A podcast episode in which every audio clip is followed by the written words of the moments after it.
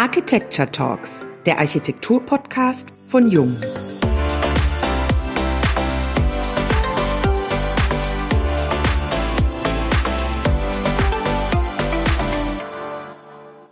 Herzlich willkommen beim heutigen Jung Architecture Talks Podcast. Mein Name ist Wiebke Becker und heute spreche ich aus unserem Headquarter in Schalksmühle zu Ihnen. Mein Name ist Dennis Turgut und äh, ich freue mich auch heute aus Schalksmühle mit Jörg Eckhold zu sprechen. Und dir natürlich, Wiebke. Schön. Ja, hallo ihr zwei. Ähm, ihr habt mich ja schon begrüßt. Äh, gleichfalls ähm, kennen euch ja beide ähm, nur auf dem Papier. Ähm, schön, dass wir uns auch mal sehen und hören können. Ja, wir freuen uns auch sehr, dass du heute dabei bist, Jörg. Ich würde dich unseren Zuhörern gern kurz vorstellen.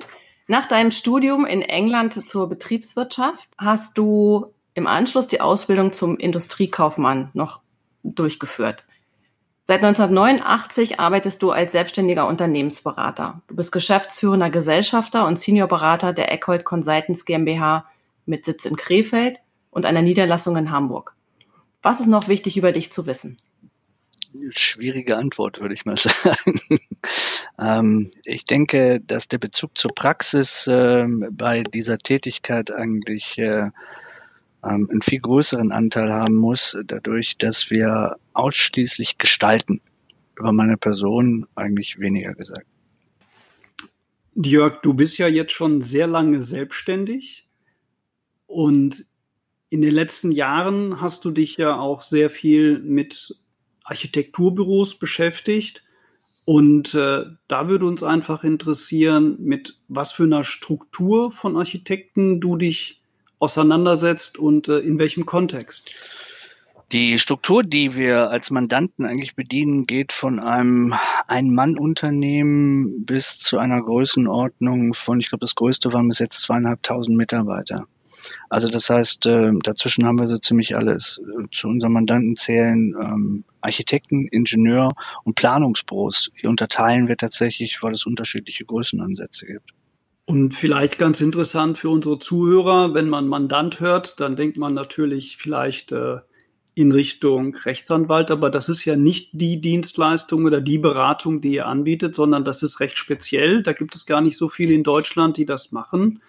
Ähm, ihr befasst euch mit Nachfolgeregelung und äh, da würde uns einfach interessieren, wie viele Büros beschäftigen sich denn derzeit damit, wie es mit einer Nachfolgeregelung aussieht. Naja, es gibt ja über ähm, das Institut für Mittelstandsforschung aus Bonn unzählige Gutachten und äh, Betrachtungen, wie viel Nachfolgeregelungen wir tatsächlich haben. Wenn wir jetzt mal rein unsere Architektur- und Planungsbüros nehmen, haben wir circa 135 bis 138.000 in Deutschland ähm, niedergelassen. Äh, wenn wir davon ausgehen, dass roundabout 30 Prozent äh, auch wieder statistisch betrachtet in die Nachfolge geführt werden müssen, dann wisst ihr ganz genau, äh, wie viel Anteile man hier tatsächlich hat, die sich mit dem Thema beschäftigen müssten. Das Schlimme ist nur, insbesondere bei Architekten, ähm, die haben im Kopf, dass man als ähm, Schöndenker ähm, auch noch bis 70, 75 oder 80 arbeiten kann. Nur leider vergessen Sie, dass äh, die kaufmännische Führung eines Unternehmens, je nachdem in welcher Größenordnung man sich bewegt, ebenfalls gehandelt werden muss. Und das sollte beachtet werden. Also ja. damit möchtest du sagen, dass es nicht sinnvoll ist, sich mit 78 Jahren erst Gedanken über die Nachfolgeregelung zu machen, sondern schon eher, was wäre denn der ideale Zeitpunkt? Also ab wann macht das den Sinn, sich Gedanken zu machen und ähm, ja, was denkst du, was da sinnvoll naja, wenn man in die Gestaltung tatsächlich eingreifen will, und du hast ja gerade das Wort Mandanten in den Mund genommen, wir sind stark gestalter, gestaltungstechnisch unterwegs, indem wir rechtlich, betriebswirtschaftlich und steuerrechtlich äh, bei dem Thema Nachfolge einfach eingreifen müssen, weil es diese drei, drei Disziplinen gibt, die uns um, um das Thema herum überhaupt erst ermöglichen, den Job durchzuführen. Ähm, wenn wir jetzt darauf kommen, ähm, mit wie vielen Jahren man sich mit dem Thema beschäftigen würde, dann würde ich immer am allerliebsten sagen, ab 55. Warum ab 55? Weil man dann mit den Personen, mit dem Unternehmen ähm, jegliche Gestaltungsform tatsächlich ausleben kann. Ähm, es gibt in Deutschland viele Umwandlungssteuergesetze, ähm, die man, wenn man zum Beispiel von einer Kapitalgesellschaft zurück in eine Personengesellschaft gehen will, auf einmal Behaltefristen uns vorschreiben, die zwischen fünf und sieben Jahren liegen.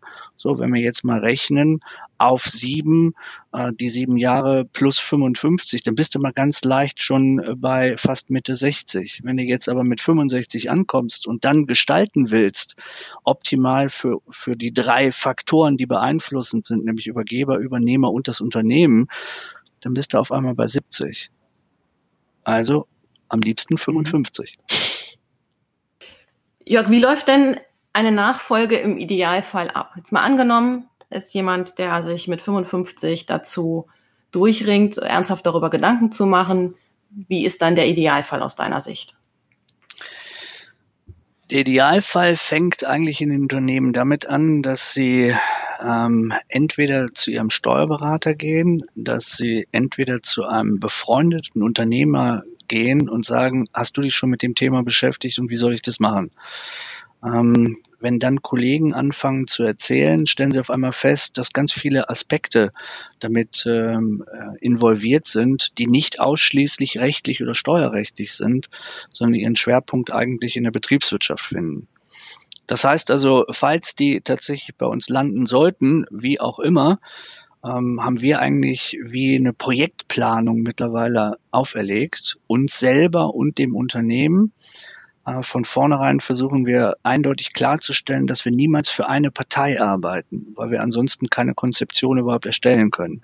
Das heißt, wir betrachten als Mandanten prinzipiell Übergeber, Übernehmer und das Unternehmen. Nur wenn wir das sicherstellen können, treten wir überhaupt in das Mandat ein. Ansonsten verwehren wir überhaupt die Aufnahme des Mandates. So, und zum Ablauf, wir müssen uns in das Unternehmen ähm, extrem schnell einarbeiten können, äh, in alle Zahlen, also in die harten Faktoren und in alle weichen Faktoren, Abläufe innerhalb der Projekte, Ablagesysteme, Mitarbeiter, Auftraggeber, Marktsegment. Also das heißt, hier haben wir eine Methodik, einen sogenannten Gesprächsbogen, so nennen wir das, ähm, entwickelt, wie wir uns in Kürze in das Unternehmen einarbeiten können. Ähm, daraus leiten wir eine Bewertung ab und parallel bekommen die beteiligten Personen, seines Übergeber oder Übernehmer, sogenannte Interviewbögen. Und diese Interviewbögen da fragen wir ähm, Sachen ab, die nicht nur mit dem Unternehmen zu tun haben, sondern die mit der Familie, mit dem Umfeld, äh, mit Sicherheiten, mit dem Gewollten in der Zukunft. Ähm, will ich mit meiner Frau zusammen die nächsten zehn Jahre verbringen oder schleppe ich mich lieber noch weiterhin ins Unternehmen ein? Also sehr, sehr viele weiche Faktoren wieder abgefragt. Ähm, Im Anschluss führen wir Interviews. Einer wird parallel aus den harten Faktoren ähm, die Unternehmensbewertung tatsächlich äh, ableiten und mit dem Unternehmen erstellen. Und aus den Interviews und aus den abgefragten Informationen bilden wir dann die Nachfolgekonzeption ab. In Zusammenspiel jeweils mit äh, zwei Partnern bei uns hier aus dem Hause. Es ist ja so, dass es ja ideal und perfekt wäre, wenn es ja einen potenziellen Nachfolger gibt. Also viele Büros haben ja einen Inhaber und äh, dann Partner. Ähm, ich meine, jemand, der gut in seinem Job ist, ist nicht immer gleichzeitig ideal als Unternehmer zu sehen. Also der perfekte Fall wäre, man hat einen Nachfolger, den man sich ausgeschaut hat oder Nachfolger als Gruppe im Unternehmen was passiert denn, wenn man keinen Nachfolger hat und man hat ein gut laufendes Architekturbüro? Weil wir haben ja zunehmend damit zu tun, dass Menschen sagen, ja, so wirklich Verantwortung möchte ich nicht. Ich möchte gerne arbeiten und dann aber nicht diesen ganzen Bahnhof von Verpflichtungen, die mitkommen. Man muss hier vielleicht unterscheiden. Mal prinzipiell hat äh, jedes Unternehmen, was wir so aus unseren Erfahrungen sagen können, auch Nachfolgetypen tatsächlich äh, innerhalb ihres Mitarbeiterstamms. Nur ähm, wenn du Inhaber bist und du hast seit 20 Jahren Mitarbeiter oder seit 15 Jahren, dann sagst du natürlich immer, weil eine gewisse Abhängigkeitsbeziehung da ist, ähm, das sind keine Unternehmer. Ähm, das heißt, wir tendieren eigentlich prinzipiell das, okay, das wird gesagt, das sieht geil. Okay, gut. Ah, ich glaub, das ist kein Einzelfall. Kann ich mir schon vorstellen. Wir tendieren prinzipiell dazu, ähm, tatsächlich vor die gesamte Mannschaft zu treten in Form einer Auftaktveranstaltung und zu sagen, dass dieses Unternehmen die geordnete Nachfolge einleiten möchte. Und wir tatsächlich alle Mitarbeiter ähm, auffordern, an diesem Projekt mitzuarbeiten. Wir ähm, hinterlassen nach einer Erklärung der Abfolge, wie wir die Schritte tatsächlich vollziehen, auf dem Server des Büros sogenannte Interviewbögen, die wir gerade schon hatten. Und äh, die Mitarbeiter, die wollen, ähm, an dem Nachfolgeprojekt mitzuarbeiten, können sich diese Bögen runterladen und unter Garantie des hundertprozentigen Datenschutzes die ausfüllen und uns zuschicken. Wir wiederum gucken uns das an, wir werten die aus, wir erstellen auch tatsächlich ähm, Persön Persönlichkeitsprofile und sagen dann dem Unternehmer und der Person, ob sie tatsächlich schon über unternehmerisches Denken und Handeln überhaupt verfügen und ob wir sie für qualifiziert halten, in die Nachfolge tatsächlich einzusteigen. Punkt eins, Mitarbeiter. Punkt zwei, die Gespräche gibt es natürlich in der gleichen Form auch bei Familienmitgliedern, die meinen, sie wären die vermeintlich besten Nachfolger stellt sich aber leider nicht immer als wirklich gewährleistet heraus. Ähm, der dritte Punkt, ja, der dritte Punkt ist, ähm, dass wir ganz einfach draußen auf dem Markt suchen. Wir suchen tatsächlich für die Unternehmen, und dazu kann ich sagen, im letzten Jahr und in diesem Jahr ähm, sehr erfolgreich Nachfolger. Diese Nachfolgertypen können sein heutige Mitarbeiter, die in der zweiten Führungsebene sind, die jedoch nicht in ihrem eigenen Unternehmen weiterkommen, weil die Chefs nicht abtreten wollen. Ähm, die zweiten sind die, die heute freie Mitarbeiter sind, aber nicht gefragt werden, ob sie Mitpartner werden wollen oder Geschäftsführer oder Gesellschafter. Und die dritten sind die, die heute ein Unternehmen haben und da fehlt ein Partner für eine Fusion, so dass ich aus einem kleinen Büro ein großes Büro machen kann. Statistisch betrachtet bei uns haben wir in der letzten Zeit für neun äh, Betriebe Nachfolgekandidaten, so nenne ich die jetzt mal, gesucht. Wir haben durchschnittlich Bewerbungen ähm, zwischen sechs und neun Stück bekommen und von den Bewerbern übrig geblieben, aufgrund des Profils, was wir erstellt haben, sind nachher pro Büro drei Personen oder Personengruppen übrig geblieben. Und die Übergeber konnten sich aussuchen, mit wem sie zusammengehen wollen. Also mit anderen Worten, der Markt der willigen Übernehmer ist eigentlich größer als der Markt, der an den Markt geht und sagt, ich will die Nachfolge einladen.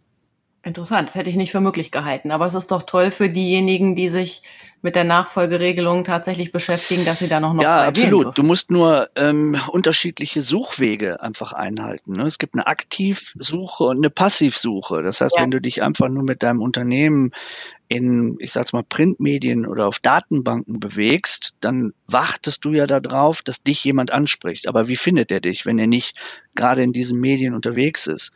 Ähm, wir haben festgestellt, dass aufgrund der Profile, die wir erstellen, wir tatsächlich Adressdaten erheben, diese Unternehmen oder diese Personen anschreiben, antelefonieren, dann mit einer wir nennen das neutralen Firmenbeschreibung, dem der Person, wenn sie willig ist, in den Prozess einzusteigen, alle Auskünfte über dieses Büro zu erteilen, natürlich neutral, dann wieder anzurufen und dann auch als ersten Schritt ein Treffen zu veranstalten, was vielleicht nur eine Stunde oder anderthalb dauert, um das Nase-Bauchgefühl hinzukriegen. Warum will ich mich mit jemandem über Bewertungen, über Einstiegsszenarien, über zukünftige Gesellschaftsformen unterhalten, wenn mir die Nase nicht passt, wenn ich mit dem nicht zusammenarbeiten kann oder wenn ich den nicht riechen kann. Mm, dieses ähm, so ein Architekt, ein Architekturbüro ist ja sehr häufig ähm, regional bezogen unterwegs und das Geschäft wird natürlich sehr viel mit Menschen gemacht, die man gut kennt. Kommt das denn vor, dass Nachfolger gefunden werden, die aus anderen Regionen kommen und dann in so ein Büro einsteigen, weil es ist ja doch in unserer Branche sehr netzwerklastig. Also es ist ja einfach so, wenn es jetzt kein reines Wettbewerbsarchitekturbüro ist, sondern was für bekannte private Bauherren oder für öffentliche Hand arbeitet, dann spielt halt der persönliche Kontakt eine große Rolle. Also ein Beispiel hierzu, ähm, wir hatten für ein recht kleines Büro in äh, Nordrhein-Westfalen, um nicht zu sagen drei äh, Mann plus äh, eine freie Mitarbeiterin, ähm, die letzten drei Kandidaten, die sich als Übernehmer beworben haben, äh, kamen circa 400 Kilometer weiter weg von dem Standort und waren gewillt, mit ihrer gesamten Familie dorthin zu ziehen. Also das ist das erste Beispiel, ähm, was wir eigentlich so nachvollziehen können. Und sollte es größere Büros sein oder Gesellschaften sein, wo heute na, ich sage jetzt mal, Übernehmerkandidaten, die irgendwo zwischen 35 und Ende 40 tatsächlich sind, aus anderen Gesellschaften kommen, auch die sind gewillt, durchaus irgendwo hinzuziehen. Warum ist das möglich? Das will ich euch zwei sagen. Weil, wenn wir für die Übergabe, wenn die Personen noch, ich sag's mal, körperlich und geistig fit sind und wir haben für die Übergabe noch eins, zwei, drei Jahre, dann kriegen wir die fremden Personen in die Zielgruppe, das heißt in das Umfeld der Auftraggeber bestens eingeführt. Das ist aber die Voraussetzung. So, wenn ihr jetzt mit jemandem zu tun hast, der aber schon 67 ist, um mal so eine Zahl zu nehmen, der nur noch architektonisch unterwegs ist und weniger in der Führung des Unternehmens, dann wird natürlich die Übergabe der Kontakte sehr, sehr schwierig und zäh werden. Okay, gut. Sag, wie, du hast es vorhin schon mal erwähnt, das Thema der Bewertung. Wie wird denn ein Büro oder ein Unternehmen überhaupt bewertet? Wie dürfen wir uns das vorstellen? Ich würde hier mal unterteilen in zwei Sachen. Die Erbschaftssteuerrechtsreformen 2009 und 2016 haben uns Bewertungsvorschriften, die steuerlich anerkannt sind, vorgegeben. Und zwar heißt das heutige Bewertungsverfahren das vereinfachte Ertragswertverfahren. Die Finanzverwaltung logischerweise guckt sich das laufende Jahr prognostizierend an und dann die letzten drei Jahre. Dann wird der Ertrag gemittelt, also durch vier dividiert und mit dem Faktor 13,75 multipliziert. Das gibt den Unternehmenswert, zu dem es dann zu übertragen wäre. Völliger Quatsch, denn für die Ich hatte gerade gedacht, ich habe es verstanden. Ich habe schon ausgerechnet gerade, aber gut. Großartig. Ihr wollt nicht auch noch die Paragraphen wissen, aber ähm, Nein. Macht den Zuhörern keine Angst. Also völliger Quatsch. Warum? Weil diese Werte, die da ermittelt werden, niemals am Markt tatsächlich erzielt werden können, weil sie völlig übertrieben sind.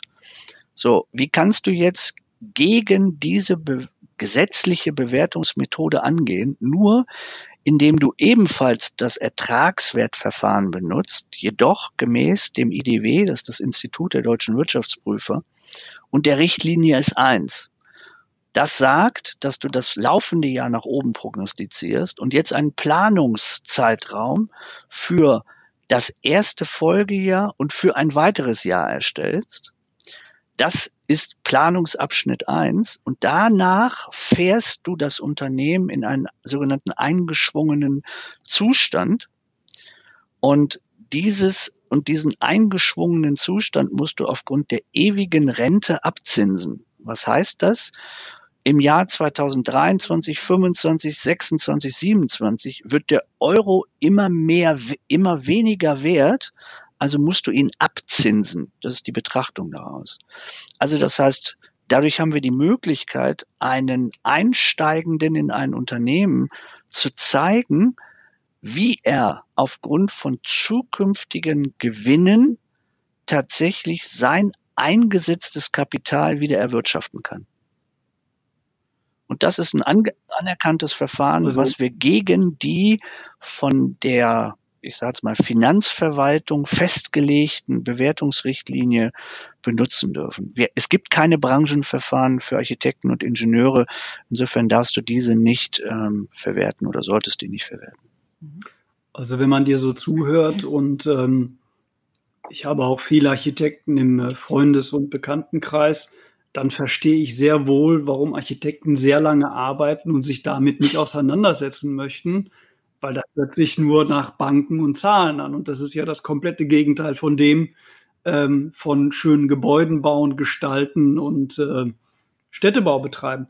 Aber wenn das so ist, Jörg, dann ähm, muss es doch so etwas wie ein Nachfolgekonzept geben. Jetzt haben wir erfahren, mit 55, das ist das äh, ideale Alter, wo man damit sich beschäftigen sollte. Eher geht es sicherlich auch. Äh, wie sieht denn so ein, wie sieht es denn so ein gutes Nachfolgekonzept ja, Du musst dir vielleicht aus? unterscheiden, tatsächlich ähm, aufgrund der Größe der Unternehmen ähm, und ob sie rea also regional oder überregional tätig sind. Wenn du Konzepte erstellen willst, ähm, die sehr früh greifen, weil ich sehr viel Personal habe, ähm, da musst du vielleicht führende Mitarbeiter sehr, sehr früh mit aufnehmen in deine Überlegungen. Ähm, das heißt, ich muss Mitarbeiterbindung heute betreiben. Ähm, so, und jetzt kommt was ganz, ganz Wichtiges. Warum sage ich früh? Na, die Mitarbeiter laufen ja nicht alle draußen rum und haben ein Portemonnaie mit 100, 200, 300, 400.000 Euro gefüllt oder Bankkonten. Ähm, sondern eher umgekehrt. Diejenigen, die sich, wenn wir Personen betrachten, in die Nachfolge begeben, haben gerade eine Familie, haben gerade Kinder, haben gerade ein Haus gebaut, eine Eigentumswohnung und, und, und. So, wenn ich jetzt clever bin und die mit Konzepten an mein Unternehmen binde, zum Beispiel über äh, stille Beteiligung, nehmen wir einfach dieses Instrument, dann kann ich die am Ertrag meines Unternehmens dran beteiligen, ohne dass diese Beteiligung der Sozialversicherungspflicht unterliegt. Das heißt, das sind Kapitaleinkünfte, die pauschal mit 25 Prozent versteuert werden.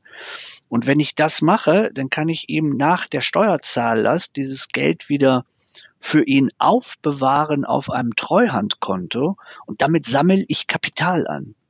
Und mit Hilfe dieses Eigenkapitals kann ich natürlich dann in drei, in fünf, in sechs, in sieben Jahren gepaart mit Fremdkapital Finanzierungsmodelle aufstellen. Also die Konzeption hängt tatsächlich von dem ab, was gewollt ist. Ähm, du musst dich zunächst in ein Unternehmen total einarbeiten. Ähm, du musst ähm, die harten wie die weichen Faktoren darstellen können und du musst die beteiligten Personen das, was die in ihren Köpfen haben, abfragen. Wenn du das gemacht hast, dann kannst du eine vernünftige Unternehmenskonzeption, egal ob es jetzt der Sohn ist, der mit rein soll, aber den man vielleicht schützen muss und mit einem fremden Dritten, den du auf dem Markt suchst, in der Kombination in die Zukunft führst, damit er imstande ist, das elterliche Unternehmen fortzuführen, denn möglicherweise, wir reden hier nicht über Nachfolge, sondern sind ja vielleicht 10, 20, 30 Mitarbeiter, dahinter sind Familien mit Kindern, also reden wir mal ganz schnell über 20, 30, 40 Personen. Und zwei Leute müssen Verantwortung, soziale Kompetenz übernehmen, um diese Masse an Personen auch für die nächsten 20 Jahre in die Zukunft zu führen. Das sind Unternehmensnachfolgekonzepte. Okay, das klingt sehr, sehr spannend, was ihr da dann gemeinsam erarbeitet. Komplett. Also ihr durchleuchtet ja also ich glaube, dass die Büros die dann, oder? Büroinhaber ja. durch na, unsere Betrachtung nachher ihr eigenes Büro besser kennen, als sie vorher es geglaubt haben zu kennen. Ja. ja. Wie dürfen wir uns dann den Prozess, den tatsächlichen Prozess der Übergabe? Naja, zunächst musst du ja mal die Personen, ähm, wenn sie denn noch nicht selbstständig sind, also wir gehen jetzt einfach mal davon aus, dass es einfacher jetzt darzustellen, dass es, dass ein Nachfolger oder zwei Nachfolger mit aufgenommen werden. Die musst du ja erstmal von der Unselbstständigkeit in die Selbstständigkeit reinbringen erst wenn du die quasi in die Selbstständigkeit gebracht hast und vielleicht mhm. nur mit wenig Prozenten beteiligt hast, kriegen die ja nicht nur eine Vorwegentnahme, das heißt, das Gehalt entfällt ja, sondern die kriegen ja eine Vorwegentnahme auf zukünftige Gewinne pro Monat ausgezahlt. Und dann bleiben ja nachher, wenn es vier Partner von mir aus sind oder drei, nachher ein Restgewinn übrig. Wenn die nicht selbstständig sind, könnte ich die niemals prozentual an dem Restgewinn beteiligen. Also muss ich aus denen erstmal Partner machen. Und über diese ähm, Restgewinnzuweisung kann ich natürlich in einem zweiten oder in einem dritten Schritt nachher auch die ja letztendliche Nachfolge überhaupt erst vollziehen. Also wichtige Zwischenschritte sind hier notwendig. Also was man ganz klar feststellt, ist, ähm, dass du in der Rolle des äh, Beraters auch äh, mit ganz klaren, offenen Worten sprichst und äh, ja, es da sicherlich auch ganz neue Perspektiven gibt, äh, wie man in der Realität ankommt und dass man dann feststellt, man ist ein Wirtschaftsunternehmen. Ähm, das ist spannend. Aber wie lange dauert denn so eine Übergabe? Jetzt haben wir gehört, 55 wäre der Einstieg und äh, man muss dann jemanden finden. Das dauert ja auch eine gewisse Zeit. Dann diese Bewertung dauert eine gewisse Zeit. Wie lange dauert dann in der Regel so eine Übergabe und ähm, wie lange bleibt ihr dann noch ansprechbar? Weil es ist ja sicherlich nicht so, dass alles dann immer perfekt funktioniert. Ich glaube, auch hier muss man ein bisschen ähm, ähm, nochmal ausholen, auch wenn nur kurz. Also diese 55 ist natürlich unsere Traumvorstellung, wenn wir gestalten, weil dann alles offen ist. Wir haben natürlich Fälle, wo wir innerhalb von sechs bis zwölf Monaten übergeben müssen. Wir haben Fälle, wo wir zum Glück, ich sage jetzt mal, zwischen sechs, ähm, na, zwischen zwei und vier Jahren übergeben können. Also das heißt, so ein Übergabeprozess ähm, ist recht offen. Viele das hast du richtig gesehen oder richtig betrachtet, ähm, Faktoren der Psychologie und der Menschlichkeit müssen einfach mit aufgenommen werden. Die ähm, Familie muss mit abgeholt werden. Und ähm, wir erstellen für alle beteiligten Personen einen sogenannten Geschäftsverteilungsplan. So nennen wir das. Ähm, eigentlich sagt er, welche unternehmerischen Aufgaben die einzelnen Personen eingearbeitet werden müssen und auf welcher Zeitschiene das passieren muss. Und das muss vielleicht alle drei Monate oder vier Monate wieder nach Können und Affinität verändert werden, denn diejenigen, die reinkommen, müssen ja lernen, dass das, was sie in der Vergangenheit nicht getan haben, aber die Altinhaber tun, dass sie das beigebracht bekommen ähm, und irgendwann später auch mal selber ähm, ähm, ausüben können ähm, in ihrer Unternehmen, in, in ihrem Unternehmerdasein, muss man ja tatsächlich sagen. Ähm, also wir bleiben recht lange, nachdem der Kaufvertrag unterschrieben ist, durchaus auch noch bis zu sechs oder zwölf Monaten in dem Unternehmen verhaftet. Hier setzen wir dann eigenes Personal, was als Coach fungiert, tatsächlich ein, damit wir die Kommunikation zwischen Übergeber und Übernehmer auf einem extrem hohen Niveau halten können. Denn nichts ist schlimmer, wenn der Übernehmer abends zu seinem Partner oder Partnerin sagt, der hat mich immer noch nicht in die Kundenkontakte eingeführt. Das sagt der Zweimann, dann sagt der Partner zu Hause oder die Ehefrau, ich habe dir doch gesagt, die Idee mit der Übernahme war echt Mist. Ähm, das heißt, hier werden Versprechungen oder Absprachen nicht eingehalten, die kontrolliert werden müssen und am besten von fremden Dritten. Denn dann fragst du ja, warum haben sie ihn denn nicht in die Kundenkontakte eingeführt? Ich kann dir die Antwort jetzt schon sagen des Altinhabers. Das hat das Tagesgeschäft nicht zugelassen. Aber genau dadurch kommen Befindlichkeiten ähm, zutage und die Befindlichkeiten führen dazu, dass nach okay. Vertragszeichnung das Projekt Nachfolge scheitert. Das ist das Schlimmste, was passieren darf. Ja. Das ist das Thema Loslassen ja. wahrscheinlich auch. Ne? Also, ja. Ich kann mir schon vorstellen, dass das natürlich schwierig ist für den einen oder anderen Unternehmer, jahrelang oder Jahrzehnte aufgebaut und dann das loslassen. Aber umso schöner, dass es euch dann gibt, die doch nochmal ein Auge darauf haben und hier und da einen kleinen Hinweis geben. Also wir versuchen ähm, auch den Übergebern zu helfen, wieder ähm, in ihr Freizeitverhalten einsteigen zu können. Viele ähm, kennen nur seit 30 oder 35 Jahren das Büro und das von morgens 8 bis abends um 19 oder um 20 Uhr, teilweise auch noch an Wochenenden. Und jetzt stell du dir mal auf einmal äh, vor, du kriegst jetzt auf einmal Freizeit und weißt aber gar nicht, was du mit deiner Freizeit anfangen sollst. Also mit anderen Worten, also mit anderen Worten versuchen wir die Übergeber in die Freizeit und in den Freizeitgedanken wieder einzuführen, ähm, so dass sie lernen, mit dieser Freizeit, wie auch immer, ähm, umzugehen, äh, und zwar sukzessive. Und das Gleiche passiert auf der Übernehmerseite. Die müssen sich, äh, vorher waren sie Angestellte und hatten Kollegen, heute sind sie, also morgen sind sie Chef ähm, und werden als solche angesehen. Sie müssen sich mit Themen Banken, Steuer, äh, Kundengewinnung, äh, in Gemeindevertretungen in, äh, tatsächlich auseinandersetzen bei der Auftragsvergabe. Das ist einfach ähm, schwierig. Also auch das müssen die lernen. Ähm, aber jeder muss verstehen, dass in dem Moment, wo er die Nachfolge tatsächlich antreten will, in den ersten zwei Jahren, das einfach eine Menge Kraft und eine Menge Zeit auch kostet. Und das muss ich in Abstimmung mit der Familie, wenn ich sie habe, auch auf die Kette kriegen. Aber es ist ja sehr schön, wenn ihr im Vorfeld bei eurer Durchleuchtungsarbeit mit beiden Seiten Überlasser und Übernehmer genau diese Punkte auch so konkret und klar und deutlich im Vorfeld besprecht.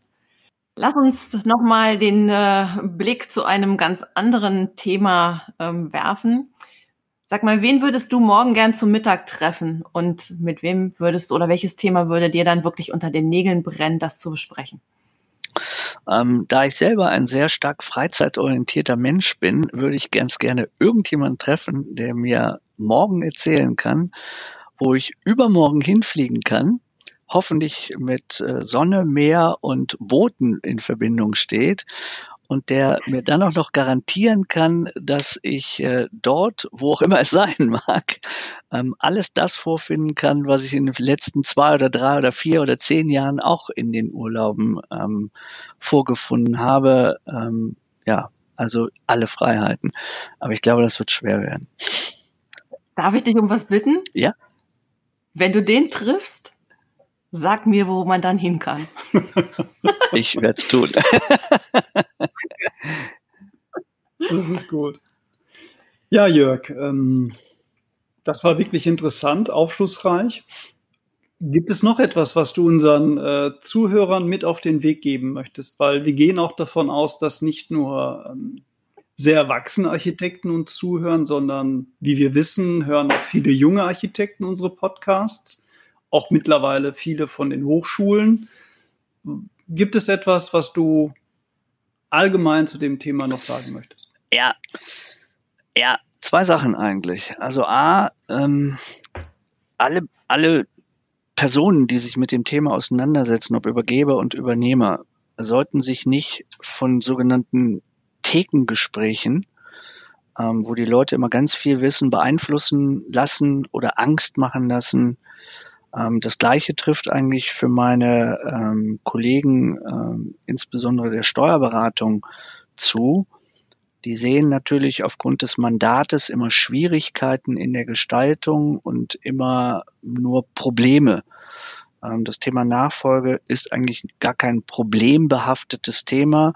Ich muss es nur tatsächlich leben und für die drei Aspekte, die ich vorhin genannt habe, ähm, nämlich Übergeber, Übernehmer und Unternehmen eine Lösung finden. Der zweite Punkt ist, wenn ihr bei mich fragt heute, ähm, was sollte man den Zuhörern auf den Weg geben? Es gab aus der Wirtschaftskrise 2008, 2009, die dann für den deutschen Markt weitestgehend ähm, in 2010 auslief, gab es ähm, einen Ansturm auf die Selbstständigkeit, insbesondere ähm, bei Freiberuflern der die Zahl der Selbstständigkeit hat verdoppeln lassen. Also ähm, es hat genau die doppelte Menge an Verselbstständigungen gegeben als im Jahr davor. Wenn wir vielleicht davon ausgehen, dass die, dass der wirtschaftliche Einknick, den wir derzeitig teilweise aber auch nur verspüren, wieder eine ähnliche Wirkung haben wird, ähm, werden sich sehr viele da draußen auf dem Markt selbstständig machen wollen. Was ist der beste Weg für die Selbstständigkeit? Na, der Weg der Nachfolge. Ich habe Umlaufvermögen, ich habe Anlagevermögen, ich habe Kunden, ich habe eine funktionierende Einheit. Also ist das jetzt genau der richtige Zeitpunkt, auch über das Thema Nachfolge auf beiden Seiten Übergeber und Übernehmer nachzudenken. Super, vielen Dank. Ganz herzlichen Dank für deine Zeit heute und ähm, für diese Einblicke in dieses überaus spannende Thema. Also ich kann nur sagen, ich habe heute viel gelernt. Ganz herzlichen Dank.